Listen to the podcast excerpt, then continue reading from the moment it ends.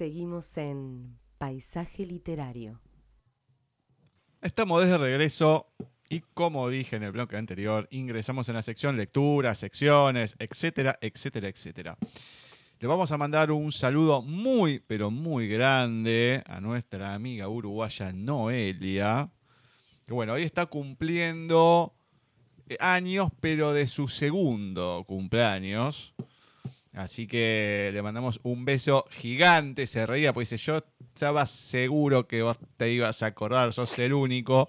Así que bueno, mandamos un beso gigante que hace mucho que no sabemos nada de ella. Eh, más allá también a, Emanuel, a Laura, que nos debe estar escuchando, a Marcela, que bueno, ahora se, vendrá el, el tropel de secciones y demás. Pero, pero, como siempre, y estando Ceci, no puede ser de otra manera al comienzo que con los oyentes. Así que Ceci, todo tuyo. Qué suerte, gracias. y hoy compartimos un hermoso poema de uno de nuestros oyentes que por suerte nos está mandando sus poemas. Eh, es un poema de Manuel Rodríguez Emert. Carácter de recuerdo. No detengo mi risa por ti, solo veo que te escapas otra vez. Siento el frío del amor no concretado. Los versos se pierden desordenados. Es difícil estar despierto esta hora. Traes otro caos para mí y se supone que tengo que acompasarlo, darle sentido o aunque sea coherencia. No detengo mi risa por ti, cuando siempre te alejas y te llevas algo para tu imaginación. Es carácter de recuerdo. Carácter de recuerdo, Emanuel Rodríguez Emer. Mm. Interesante título. ¿eh? Me gusta que sí, ¿eh? Muy, lindo. Muy lindo. Además, eh, fíjense que a mí me hizo acordar a los a los cuentos redondos que empiezan como terminan. Claro. Que son cíclicos. Carácter de recuerdo, el carácter de recuerdo, más o menos. Mm. Eh, el título, digamos, cómo termina. Eh, me gustó muchísimo. Muy, muy lindo. Eh, de modo que mil gracias, Emanuel, por regalarnos tus poemas. Sí, además nos ha mandado algunos temas musicales que vamos a ver si, a ver la semana que viene, si podemos poner alguno. Así que después lo vamos a escuchar detenidamente a ver cuál, cuál seleccionamos. Y mm, la vamos a escuchar menos a Marce. Y la vamos a escuchar menos a Marce también, ¿no? Por suerte. por suerte. Muy, muy bien. Bueno, hablando de Marce, ya que ha leído algo de otro amigo nuestro, como es el señor Roberto Gallego, se le ocurrió así y después se arrepintió. Ay, no, pero esto lo hace Ceci, claro. A ella le tocan algo que de ella y te acuchilla. Pero bueno, vamos a escuchar en la voz de Marce una de las tantas poesías excelentes que tiene Roberto Gallego. Detente. Ante el juego de sombras de las ciudades, ante el precipicio que se encuentra en ti. La gente viene y va, sin rumbo, y cree que captura el tiempo con un selfie. La gente destiñe el silencio con carcajadas huecas, con idiomas en voz baja que oscurecen la realidad. Descubre quién eres y si te apetece nace de nuevo, en Moscú y su hermosa isla de nieve, en Londres y su puntual elegancia, en Bahamas y su sol huracanado en Cádiz y su salado mar naranja. Resurge entre las ruinas más vivas de Roma, en un taxi de Nueva York, en un lago de brujas, en Tailandia y su flor de loto, llena de tigres y bondades. Y jamás malgastes con quien no lo merezca tus dos aceites esenciales, el sudor y la saliva.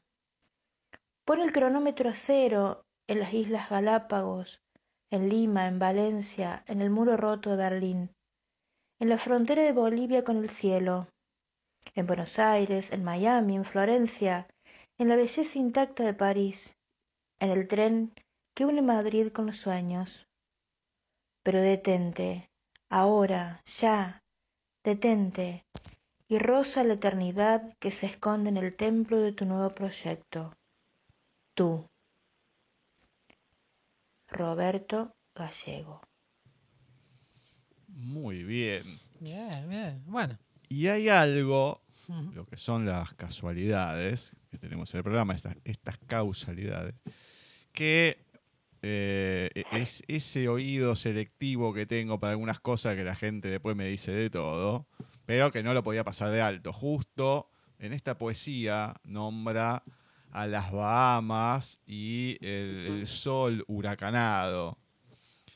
Eh, claramente debe estar escrito, si lo escribió, no, no sé si tendrá que ver con algo de lo que está pasando o si es una poesía que ya data de algún tiempo. Pero bueno, convengamos que con todo el huracán Dorian encima, otra que Dorian Gray, que ha pasado y ha arrasado, ha dejado bajo el agua todo Bahamas.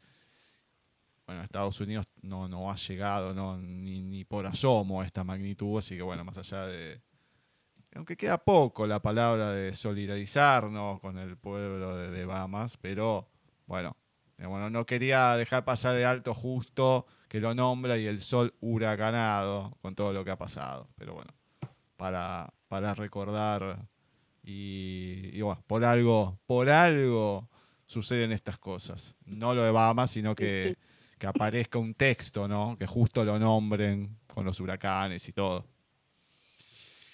Bueno, señor García, es la hora de Pinocchio. Veo que estás ansioso. Y quiero saber a ver qué pasa con el, el- bien, el bien. bueno, pobre está bien. Pinocchio. Está bien, está bien. Bueno, estamos por el capítulo número 22. Recordamos que los ante- en el anterior capítulo Pinocho que- quedó, queda atrapado en un cepo y luego es, cap- no- luego es capturado por un... eh, en un gallinero. Lo ponen a servir como perro guardián. Porque bueno, eh, Pinocho intentó robar comida. Cuando, bueno, nada, eso, robar es malo. Valga la, la aclaración. Así que el capítulo número 22, eh, vamos a ver lo que ocurre. Pinocho queda como perro de guardia. El capítulo número 22 se titula Pinocho descubre a los ladrones y a recompensa de su fidelidad queda libre. De las aventuras de Pinocho de Carlo Collodi. Y dice así.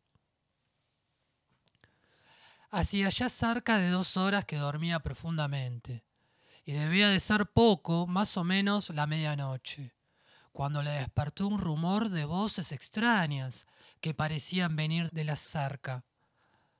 Asomó la punta de la nariz a la puerta de la perrera y vio reunidos en un conciliábulo cuatro bichejos de pelaje oscuro que semejaban a gatos. Pero no eran tales gatos, eran gardunias, animales carnívoros muy aficionados a las uvas y a los pollos tiernos. Una de las gardunias se separó de sus compañeras y acercándose a la entrada de la perrera, dijo, Buenas noches, Moro. Yo no me llamo Moro, contestó el muñeco. ¿Quién eres entonces? Soy Pinocho. ¿Y qué haces aquí? Estoy haciendo de perro de guardia. ¿Dónde está Moro?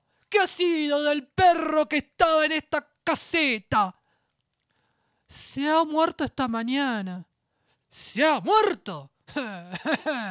Pobre animal, tan bueno como era, pero a juzgar por tu cara, tú también eres un perro simpático. Dispénsese, yo no soy perro. Eh, eh, pues, pues, ¿qué eres? Un muñeco. ¿Y, ¿Y estás de perro de guardia? Desgraciadamente, es un castigo. Pues bien, voy a, proponerte el mismo pacto que tenía con el difunto Moro y te aseguro que quedarás contento. ¿Cuál es ese pacto? Vendremos aquí una vez por semana como antes hacíamos.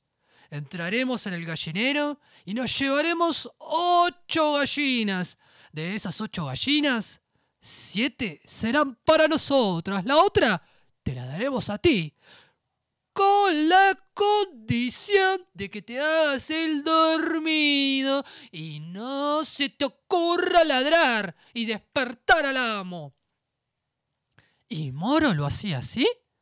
Ya lo creo. Siempre hemos estado en la mejor armonía con que, así pues, te duerme tranquilamente y tenés la seguridad de que antes de marcharnos de aquí dejaremos en la perrera una gallina bien pelada para que te almuerce mañana. Eh, ¿Quedamos de acuerdo?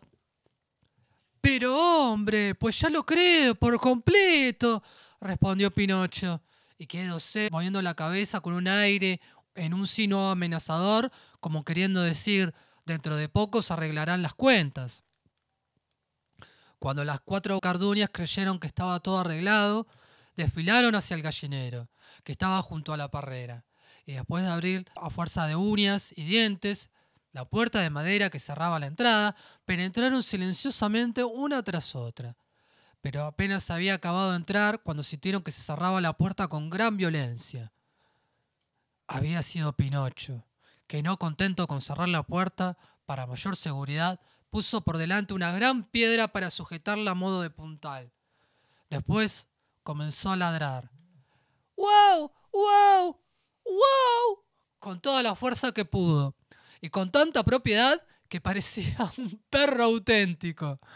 Al oír los ladridos, saltó el labrador de la cama, tomó una escopeta y se asomó a la ventana preguntando, ¿Qué ocurre? Que están aquí los ladrones, respondió Pinocho. ¿Dónde? En el gallinero. Bajo escape.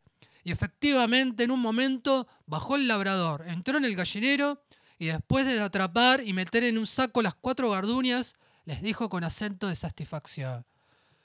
Por fin habéis caído en mis manos. Podría castigaros si siquiera, pero soy vengativo. Me conformaré con llevaros mañana a casa del vecino posadero, para que os desohuelle y ponga estofadas como si fueran liebres. Es un honor que no merecéis, pero los hombres generosos como yo guardamos rencor por estas menudencias. Después se acercó a Pinocho, le hizo muchas caricias y le preguntó, ¿Cómo te has arreglado para descubrir el complot de estas cuatro ladronas y pensar que mi moro, mi fiel moro, no pudo conseguirlo? El muñeco podría haber dicho todo lo que sabía, haber contado el vergonzoso convenio que tenía el perro con las garduñas. Pero, acordándose de que el perro había muerto, se dijo en su interior, ¿para qué acusar a un difunto? Ya no se consigue nada, y es más caritativo no descubrir su infidelidad. ¿Estabas despierto cuando llegaron las guarduñas o dormías? continuó preguntando el labriego. Dormía, respondió Pinocho, pero las garduñas me despertaron con su conversación, y una de ellas vino hasta la caseta y me dijo si prometes no ladrar ni despertar al dueño, te regalaremos una buena gallina bien desplumada. Habráse visto tener las desfachatez de hacerme a mí semejante proposición, porque yo podré ser un muñeco con todos los defectos del mundo, pero no soy capaz de cometer un delito ni de hacerme igual a esa gentuza tan mala. Eres un buen muchacho, dijo el labriego dándole un golpecito en el hombro. Esos sentimientos te honran y para probarle lo satisfecho que estoy de ti, desde este momento quedas en libertad de volver a tu casa. Y enseguida le quitó el collar del perro. Y ahí termina el capítulo número 22, titulado Pinocho descubre a los ladrones y en recompensa de su fidelidad queda libre de las aventuras de Pinocho de Carlo Collodi. ¿Cuántos capítulos son? Eh, esa pregunta no sé, cómo, 128. no sé cómo tomarla. ¿Terminamos este año? Eh, Sí, sí, terminamos. son terminamos. el 36 capítulos. 36, sí, no falta tanto, no falta tanto. terminamos, terminamos tranquilamente. Eh, miren Por que... Dios, pensar que Pinocho lo leíamos en en 10 hojas. No, el Pinocho de Disney, eh, el Bueno, Pinocho verdadero, verdadero. el, el, el original No. no, pero pero de chico se nos re- se nos leía un Pinocho súper abreviado. Sí, Sí. clara- claramente. Claro. sí. Ahora, lo que son también las causalidades. Eh, pues la semana pasada lo había nombrado con otro nombre, yo recuerdo. No sé si había dicho Arce, había dicho otra cosa. Y ahora lo nombra como cepo. Justo en esta semana viene a tener el cepo Don García. Oh, Con todos los líos que tenemos qué en mal, qué Argentina. mal, qué mal. Me vino a poner un bueno, cepo en paisaje Ah, hay, que, hay que poner un sistema de censura, tipo palabras polémicas. Sí. Eh, ahí Enrique nos Ah. dijo que ha sido un placer, una buena charla de medianoche y poesía. Y nos manda un abrazo. Oh, bueno. Así que, bueno, le, le volvemos a agradecer. Bueno, Ceci.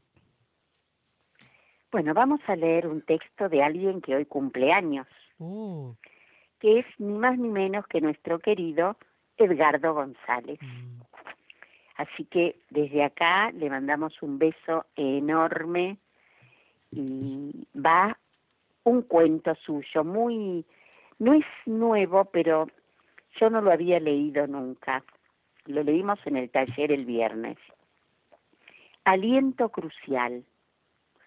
La ciudad vivía su natural actividad con calles atiborradas de vehículos y con un bullicio de trabajo que envolvía todo tal un banco de neblina. Se mantenía inquieta ante el infinito ir y venir de la gente, con ansiedades y ocupaciones. Mientras tanto, a un deslinde de la urbe se hallaba el puerto, en el cual se percibían brisas de alegrías bajo un sol que iluminaba a los pasajeros de un lujoso crucero próximo a partir. Entre aquellos turistas había un rostro que expresaba desconcierto. Era el de una mujer que pretendía iniciar el viaje con el fin de olvidar, de relegar años de discusiones sin fin, de eternas peleas conyugales donde ella, inevitablemente, siempre salía perdiendo. Algunas veces un labio partido, otras con un ojo morado o la cara cruzada por un cachetazo, pero siempre invadida por el mismo aroma, un aliento alcoholizado de su agresor. Ella tenía presente que los problemas se habían incrementado al iniciar los trámites de divorcio, una sentencia que no llegaba, órdenes de alejamiento que no se cumplían y la amenaza constante del timbre en la puerta, de la llamada telefónica con aquella voz perversa que la llevaba a percibir ese alcoholizado aliento. El viaje en crucero para esa joven no sería de placer, sino un intento de huida de su propio pasado, de su interior. Pensaba en disfrutar unas últimas vacaciones para no regresar jamás. La travesía turística demandaría siete días, siete días en los que se habría olvidado de él, de las palizas y de todo lo nefasto que la llevó a embarcarse. La nave inició el derrotero abriendo camino entre las olas del mar. A bordo se derrochaba algarabía de los cientos de pasajeros regocijantes. Los días fueron pasando y ella divagaba de un rincón a otro del barco sin hallarse a gusto en ninguna de sus opciones de esparcimiento. Intentó disfrutar, divertirse o al menos distraer sus pesados recuerdos, pero le brotaba una negación. Ni las propuestas amorosas, ni el dinero ganado en la ruleta, ni lo vivido logró alterar sus pensamientos. Nada cambió la determinación que le había llevado a adquirir su boleto de viaje. Mañana, a estas horas, el crucero habrá llegado a destino sin mí, pensó. En una pálida madrugada, cuando el silencio y la soledad se entreveraban en el oleaje marino, ella se apoyó en la fría baranda de popa, fijando la vista en la estela de espuma que se perdía en la noche. Contemplaba lo que pronto sería su sepulcro. ¿Cuánto tardaría en caer? ¿Dos, quizás tres segundos? Un golpe seco contra el agua del mar sería un romántico final. Las lágrimas eran incontrolables, pero la decisión era irreversible. Suspiró profundamente, se inclinó hacia adelante sobrepasando la baranda y sintió por un instante el vacío en su estómago. Ese vacío que anunciaba la muerte, la libertad, era la búsqueda de la felicidad. Un momento, un segundo antes de deslizarse al vacío, sintió que una fuerte presión en los tobillos interrumpía su carrera hacia la muerte. Unos brazos enérgicos tiraron de ella para devolverla a la seguridad de la cubierta. No quiso mirar a su Salvador, solamente dijo en forma imperceptible, Gracias, pero no tenía por qué salvarme. Temblaba, enseguecida por hallarse choqueada, aunque rápidamente insistió en concretar su objetivo. El oportuno Salvador, abrazándola con decisión, la volvió a la cubierta. Fue cuando el hombre habló y a la joven esa voz le resultó familiar, tremendamente familiar. Lo siento, cariño, le dijo. Siento mucho todo lo que te he hecho pasar, todo lo que te hice sufrir. Me enteré de tu viaje y te seguí. Nadie sabe que estoy aquí. He pensado mucho viéndote reír, viéndote sentirte joven y feliz. Ya abandoné la bebida definitivamente. Te lo juro, te lo juro, mi amor. A partir de ahora tu vida va a ser distinta. Mientras hablaba la acariciaba con ternura y manos temblorosas, quizá por el frío de la madrugada, el nerviosismo del momento o quién sabe por qué. De pronto ella sintió en sus labios el cálido beso del Salvador. Hacía años que no la besaba así y supo que una vez más le estaba diciendo la verdad. Su vida iba a cambiar desde ese mismo instante y hasta el fin. Apoyado sobre la baranda, lo miró detenidamente a los ojos y reconoció que era su hombre tan apuesto y atractivo como siempre. Se acercó a él con intimidad y colocó las manos sobre sus hombros, al tiempo que percibió un aroma inconfundible. Ese detalle a ella le agitó las entrañas y la hizo sentir más segura. Realmente supo que desde ese momento cambiaría su vida. Tan solo le hizo falta un sorpresivo empujón. Lo oyó gritar en la inmensidad del vacío y vio su cuerpo golpear contra la blanca estela. Giró observando a su alrededor. Todo seguía igual que antes. No había testigo alguno. Con una sonrisa dibujada en la cara, volvió a su camarote. El viaje continuaba. Aliento crucial de Edgardo González. Mm. Muy bueno. Muy, Buenísimo. bueno. Sí, sí. ge- Buenísimo. genial. Entonces, le mandamos un muy feliz cumpleaños. Feliz Edgardo. cumpleaños. Sí. Muy bien, muy bien. Muy Feliz cumpleaños. Obviamente, hoy tenemos saludos para bastantes personas. ¿eh? Lo que Sí. no decimos en el año lo estamos diciendo todo el Parece que sí. 4 de septiembre. Muy bien, muy, muy bien. Bueno, vamos a ir ahora a, la sección que no- nos viene compartiendo ya hace algunas semanas Laura, que es la de literatura lésbica. Buenas tardes, noches, audiencia de Paisaje Literario.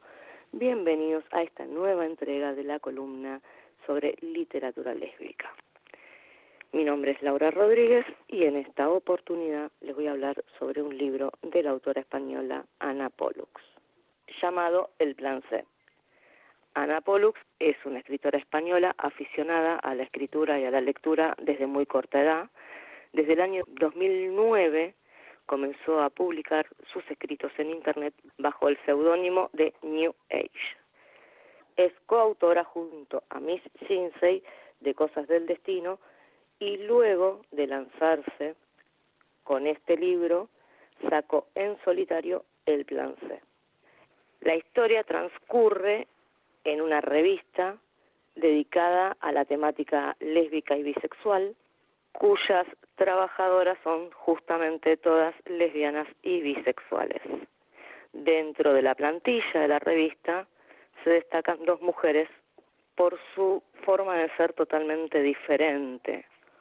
Elizabeth Cooper es totalmente introvertida, no, no tiene relación con sus compañeras, al punto de que la han catalogado como la mujer biónica o la mujer nacida sin ombligo. Y Tandy Davis es la rompecorazones de la revista y Elizabeth la tiene como una sabandija asquerosa, al punto que a Cooper la sola cercanía de, de Sandy le produce alergia. Un día Elizabeth encuentra información sobre dos mujeres que iban a renovar sus votos luego de muchos años de matrimonio, le presenta el proyecto a su jefa, a la presidenta de la redacción, y esta decide que Elizabeth no haga la nota sola, proponiendo que alguien de la plantilla la acompañe.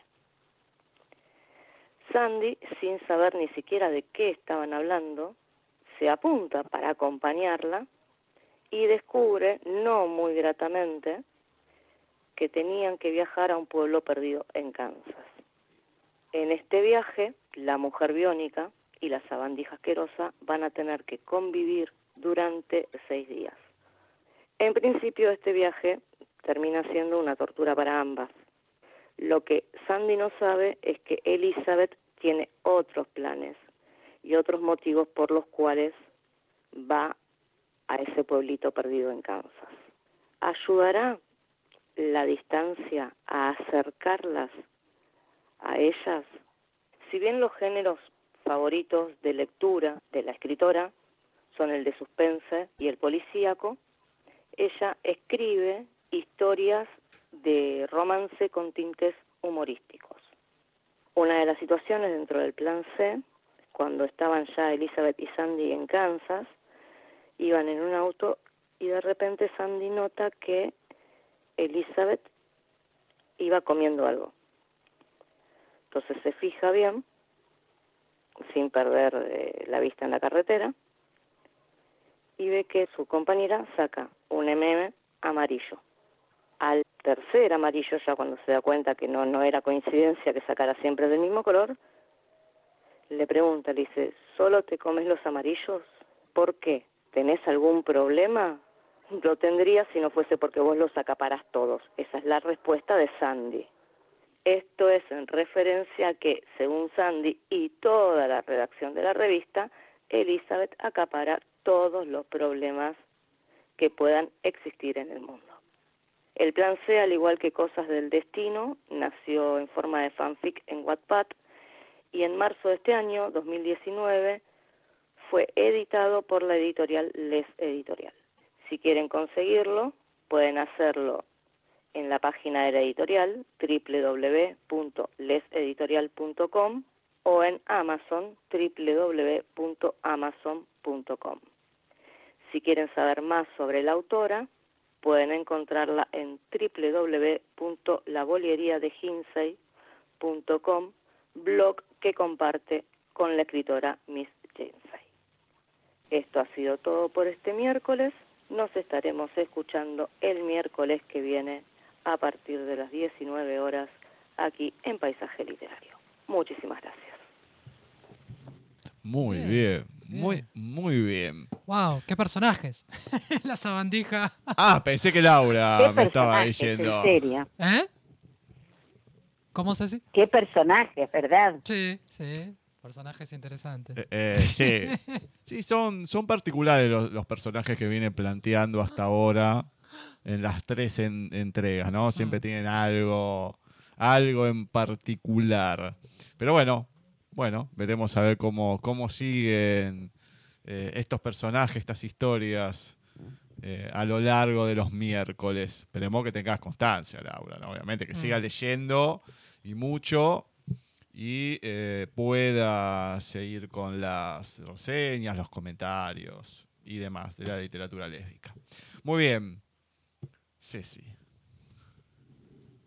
Bueno, a pesar de que ya eh, la época de homenajearlo pasó, yo creo que todos los días podemos y debemos homenajear a Jorge Luis Borges. Voy a leer un soneto que se titula El enamorado, de Jorge Luis Borges. Lunas, marfiles, instrumentos, rosas, lámparas y la línea de Durero, las nueve cifras y el cambiante cero. Debo fingir que existen esas cosas. Debo fingir que en el pasado fueron Persépolis y Roma, y que una arena sutil midió la suerte de la almena que los siglos de hierro deshicieron. Debo fingir las armas y la pira de la epopeya y los pesados mares que roen de la tierra los pilares. Debo fingir que hay otros. Es mentira. Solo tú eres. Tú mi desventura y mi ventura, inagotable y pura. El enamorado de Jorge Luis Borges. Mm, un poema extraño para Borges. Es raro, sí, pero está bien. Es raro un poema así de Borges, hablando de enamoramiento. Sí, se, ve que estaba se, ve que estaba enamorada. claro. Se ve que fueron las primeras épocas con María Kodama. Y, escribió esto. Sí, o antes, vaya a ser, vaya ah. a saber uno. Tampoco se sabe de tantísimo de su super vida privada. Eh, claro. Entonces puede no ser la época de Kodama. Eh, no creo porque es un soneto. Me parece, no, la verdad que lo, lo busqué, pero no sé tampoco, no sé de, en qué libro está. Tendría que indagar un poquito más a ver dónde está, para ubicarlo más en la época. Bueno, perfecto. Pero bueno, es bonito. Muy, muy bonito, muy, muy bonito. Señor García. Bueno, yo voy a tomarme el atrevimiento rápidamente. Hace programas anteriores dije que iba a hablar sobre el lobo estepario de Herman Hayes. Y voy a hablar un poquito sobre el lobo estepario. No sé si voy a decir una recomendación, porque realmente no sé si lo mío va a ser una recomendación. Bueno, si va a ser una recomendación y todo, porque ya veo que esto va a ser muy largo, vamos a hacer una cosa primero. Sí. Vamos a ir a Lorena Pronsky de cada miércoles. le dejamos el lobo estepario, veremos si le da a Ceci un poquito de tiempo para leer algo. Y vamos a dejar para el final, ya seguramente para las nueve, antes de la música de cierre, el audio, la lectura que nos había prometido Mimi Romans hace dos miércoles atrás cuando la tuvimos como entrevistada. Abandono. A todos nos abandonaron un día. Y cuando digo abandonar, no me refiero solo a un acto extraordinario, traumático. No, es más simple, pero duele igual. A todos nos abandonaron en el medio de un quilombo, en el inicio de un proyecto, en el placer del logro cumplido, en el momento menos pensado, en el momento más esperado. A veces pasa que te das vuelta y no tenés quien te junte los mocos quien te dé la palmada en la espalda, quien te guiña el ojo cuando algo te salió bien y quien te limpia las rodillas cuando te fuiste al pasto. Todos sabemos de la soledad que se siente cuando nos sentimos solos, porque todos fuimos abandonados un día. Y entonces encontramos un secreto tristísimo, un acto paliativo para tapar ese pozo. Vemos gente que se come la angustia tragándose un paquete de cigarrillos el otro que corre y corre como un loco a ver si el viento en la cara le vuela ese agujero en el pecho. Personas que se comen las uñas junto con los nervios y la ansiedad paralizante. Paquetes de galletitas que van a parar a la boca sin noción de que lo que se intenta matar no es el hambre. O por lo menos no ese pibes que se perforan la nariz y las venas con alguna que otra cosa que lo pase a otra realidad por un par de horas. El otro se pone a jugar lo que no tiene.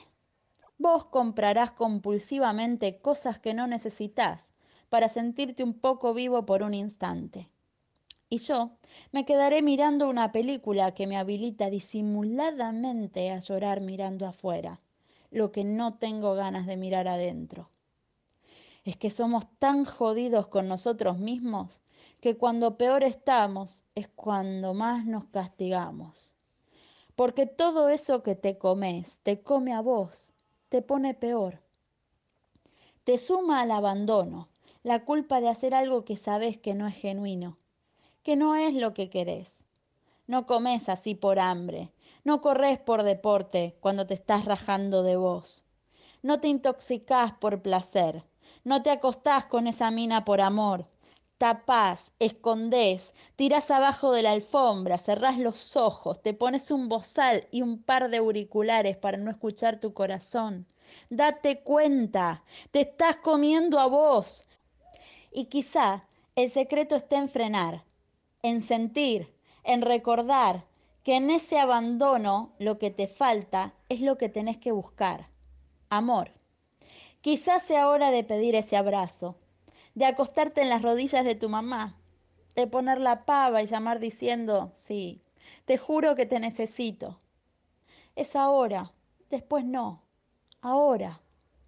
Anda a esa casa, habla con quien te escucha, llorá, gritá, decí, vomitá, pedí, da, ahora. Hacer malabares en medio del despelote no tiene más que un resultado despelotado. Resultado que no va a curar la herida que te sangra, porque le estás metiendo una curita y las curitas no curan.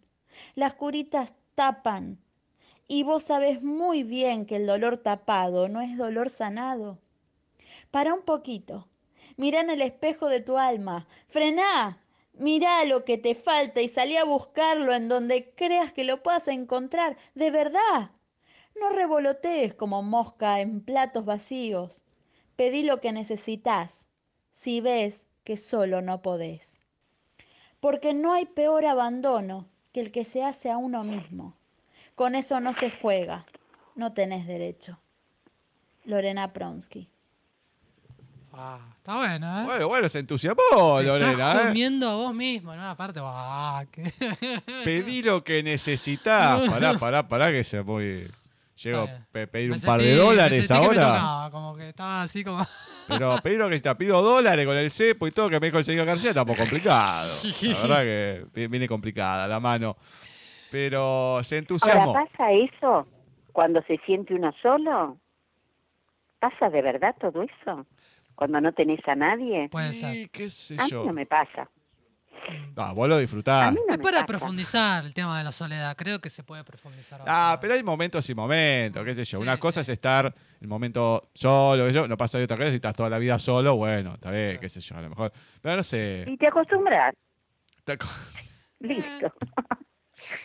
qué sé yo. Pero bueno, puntos de vista. Bueno, a ver, señor García, nos quedamos con el lobo estepario. Bueno, voy a, antes de empezar a decir un par de comentarios sobre el libro, voy a leer una pequeña reseña que encontré porque me parece muy pertinente. La reseña la encontré en la página Literatum, eh, literatum con doble T punto com, literatum.com. Eh, péganle un vistazo. Eh, la reseña del lobo estepario de Herman Hayes empieza de esta manera. Es, eh, el personaje principal se llama Harry Haller. Harry Haller es un hombre intelectual, reservado, que se refiere a sí mismo como el lobo estepario. Vive en una habitación rentada donde los libros se apilan sobre la mesa, las sillas y el piso. Al cabo de cierto tiempo desaparece del pueblo dejando atrás un manuscrito donde relata fragmentos de su vida solitaria y lo que parece ser una incapacidad para comprender los placeres de la gente común. La dificultad para relacionarse con otras personas lo ha empujado a refugiarse en los libros, permanecer en cama hasta tarde y emprender largas caminatas. Durante uno de estos paseos descubre una serie de letras que sobre un portal gótico aparecen y desaparecen formando un extraño mensaje. Teatro mágico, no para cualquiera, admisión solo para locos. Sin embargo, la puerta está cerrada y Harry se ve forzado a continuar su marcha. Al volver por la tarde, nada ha cambiado, excepto por el encuentro con un individuo que porta sobre sus hombros un anuncio con el mensaje del teatro mágico. El sujeto le extiende un librito antes de desaparecer tras la puerta de una vivienda. De vuelta en su habitación, descubre un documento titulado Tratado sobre el lobo estepario. Se describe la condición mitad lobo y mitad humano de Harry. Y ahí voy a dejar la reseña. Si quieren continuar leyéndola, porque es más completa, vayan a la página literatum.com. Y empiezo por esta reseña, porque me parece muy pertinente empezar por, este, por, por esto, porque me parece que el libro es de una lectura compleja. Y empiezo por esta... ¿eh? Bastante complejo. Sí, y yo creo que se la complejidad del libro se debe a que no es un libro 100% ficcional. En cuanto me parece que la temática de, de, lo que le sucede al protagonista es una marca enunciativa del autor, Herman Hayes, sobre una determinada época en la que él está viviendo, sobre una condición eh, existencial que él está viviendo. Este, no creo que sea 100%, igual habría que investigar, pero yo creo que el libro tiene una cierta, una serie de marcas que te obligan a vos como lector a empezar a contextualizar un poco la situación en la que está el protagonista, en la época en la que está viviendo. Y me parece que la lectura radica un poco por, por ese lado. Algunas cuestiones me parece que pueden llegar a, escaparse a algunos lectores, hay algunas cosas que se pueden omitir, se puede hacer una lectura, superflua, superficial, y, y, disfrutar el libro. Porque me parece que hay una serie de cuestiones eh, muy, muy profundas que obligan un poco a contextualizar un poco la situación en la que está el protagonista. Por ejemplo, hay varias citas artísticas sobre varios artistas, eh, eh, se le hace mucha alusión a, a Goethe. no tanto a Goethe como artista, sino como la recepción que tiene eh, eh, eh, la gente de Get. No tanto a Get, sino cómo la gente lo recibe a Get. Cómo, mm, lo que hace Get en la gente. Y es una, lectura muy, muy, muy compleja que me parece que obliga al lector a, leer sobre Get, a profundizar un poco sobre esta situación. Y también hay muchas otras marcas, por ejemplo, sobre el tema de las guerras mundiales. Este, em, el contexto donde ocurre el protagonista es eh, después de la Primera Guerra Mundial y antes de la Segunda, los años 20, los años 30 aproximadamente. Eh, hay varias cuestiones sobre la guerra mundial y hay varias cuestiones sobre el tema de la tecnología, el tema cultural, el tema de em, el protagonista no encuentra los placeres de la gente común por el tema de las tecnologías de hoy en día, los cines, los clubes de jazz, el amontonamiento de gente. El, protagonista está eh, desfasado eh, en, la generación en la que pertenece. Hay ciertas situaciones, por ejemplo, que por ejemplo hago un ejemplifico, el protagonista sueña en un momento con Mozart, y Mozart le muestra en un aparato, en un, no sé cómo se llama, el concepto, eh, el aparato, em, un megáfono, no, no un megáfono, un aparato reproductor de música, un, uno de sus conciertos, ¿no? Y el protagonista huye de terror, no le gusta, se, se, huye despavorido por escuchar un concierto de Mozart en un, en un, en un aparato electrónico. ¿Por qué?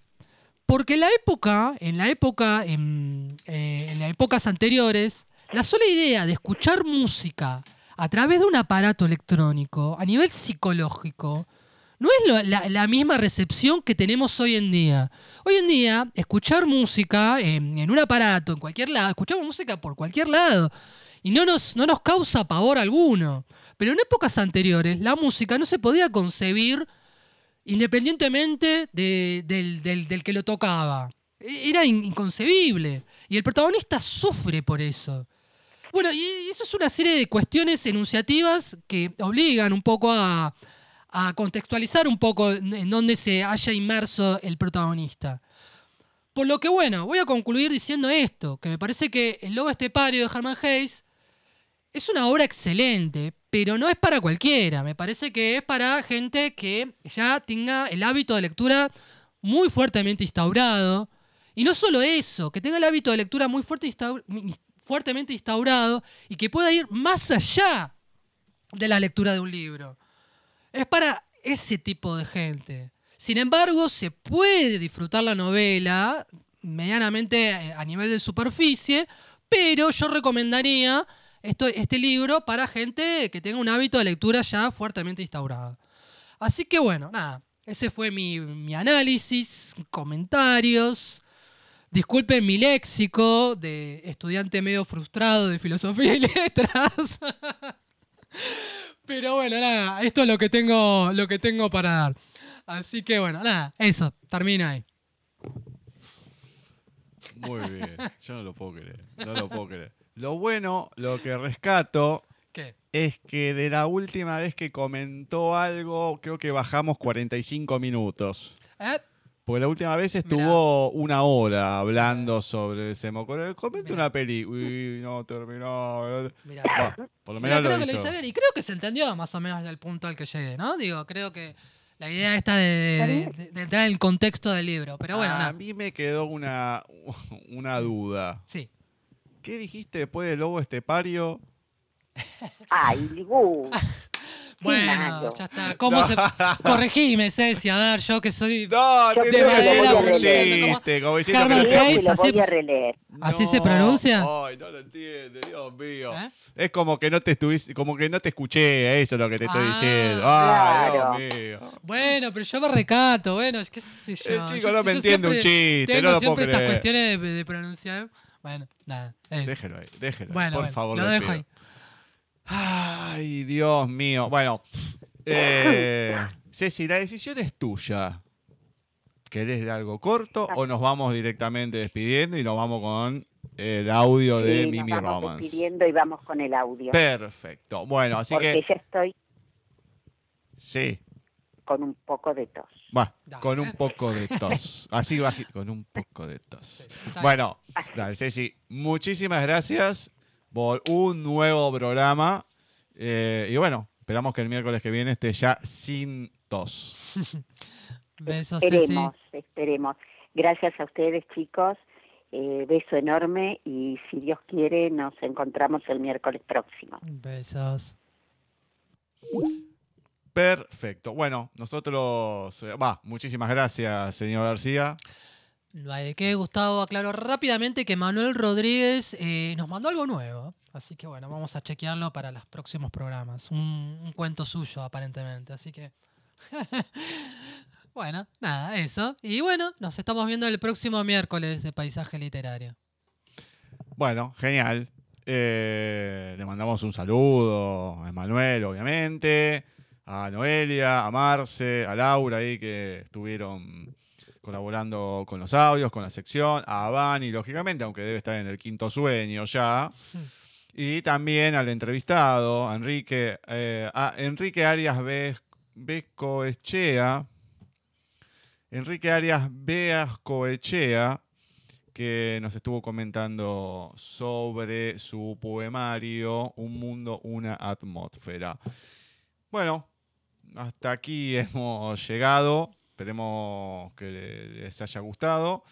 Y nosotros nos encontraremos el próximo miércoles. Recuerden ahora que les vamos a dejar para que escuchen eh, un, audio eh, que nos compartió Mimi Romance. La tuvimos como entrevistada hace dos semanas atrás, el 21 de agosto. Luego, ahí sí, tenemos la, la música de tarará, tarará, Nos despedimos y nos encontraremos el próximo miércoles en otro programa de paisaje literario. En la piel, Mimi Romance. No podía decir que sería su primer baile de máscaras, porque mentiría al hacerlo, pero tampoco negar que se sentía como si realmente lo fuera, y todo en su cuerpo así se lo indicaba. Su piel volvía a erizarse con la cálida brisa que osaba ingresar impertinente por la ventana, y como si sus oscuros rizos quisieran seguir la danza que la fina tela hacía, le hicieron una caricia sobre sus mejillas sonrosadas. Un escalofrío le recorrió la espalda, cerró los ojos y se dejó llevar por las emociones que la embargaron. El tiempo corrió hacia atrás, las imágenes cruzaron su mente y volvió a sentirse como en su primer baile. Seda y hilos de oro la cubrían en una cascada de tela que iba desde su pecho hasta los pies y pequeñas piedras nacaradas se unían en armonía para crear delicados dibujos que deliriaban su cuerpo. Tan negro como una noche sin luna, su cabello estaba recogido sobre su nuca en un entramado de rizos y más piedras. Completaban su atuendo unos guantes de redecillas y unos botines igual de finos y elaborados que todo aquello que la tocaba. Su reflejo en el espejo le mostró una una joven de satinada piel, con mejillas apenas sonrosadas, con ojos expresivos y color miel, de nariz respingada y de labios gruesos en un tono carmesí. Se dedicó una leve sonrisa y cubrió su rostro con la máscara que su encella le entregaba. Suspiró y salió hacia aquello que desconocía, pero que anhelaba descubrir. El salón era inmenso, pero lo sintió diminuto en cuanto sus pies accedieron al mismo. Un sinfín de hombres y mujeres con sus mejores galas desfilaban en un ir y venir un roce, una mirada, una insinuación, todo era válido en ese juego de, ocultarse a los demás. Se unió al gentío, vagó y giró entre ellos.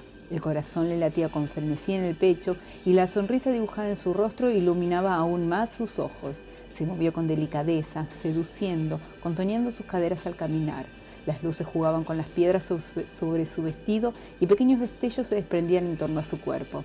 Roces, miradas, magia baile danzante al son de acordes embriagadores y melodías envolventes, seducción, caricias insinuantes sobre su piel, manos que rodearon su cintura y un calor que recorrió todo su cuerpo. Abrió los ojos y el tiempo volvió a su curso, pero las emociones no se apartaron, por el contrario, se intensificaron. Sus hombros quedaron al descubierto, su cabello se desprendió de las horquillas que lo sostenían y el vestido se deslizó hasta el piso cuando las mismas manos que la habían tocado para encenderla le hicieron ponerse de pie se pegó al cuerpo que la reclamaba, se fundió en él y piel contra piel volvieron a ser uno.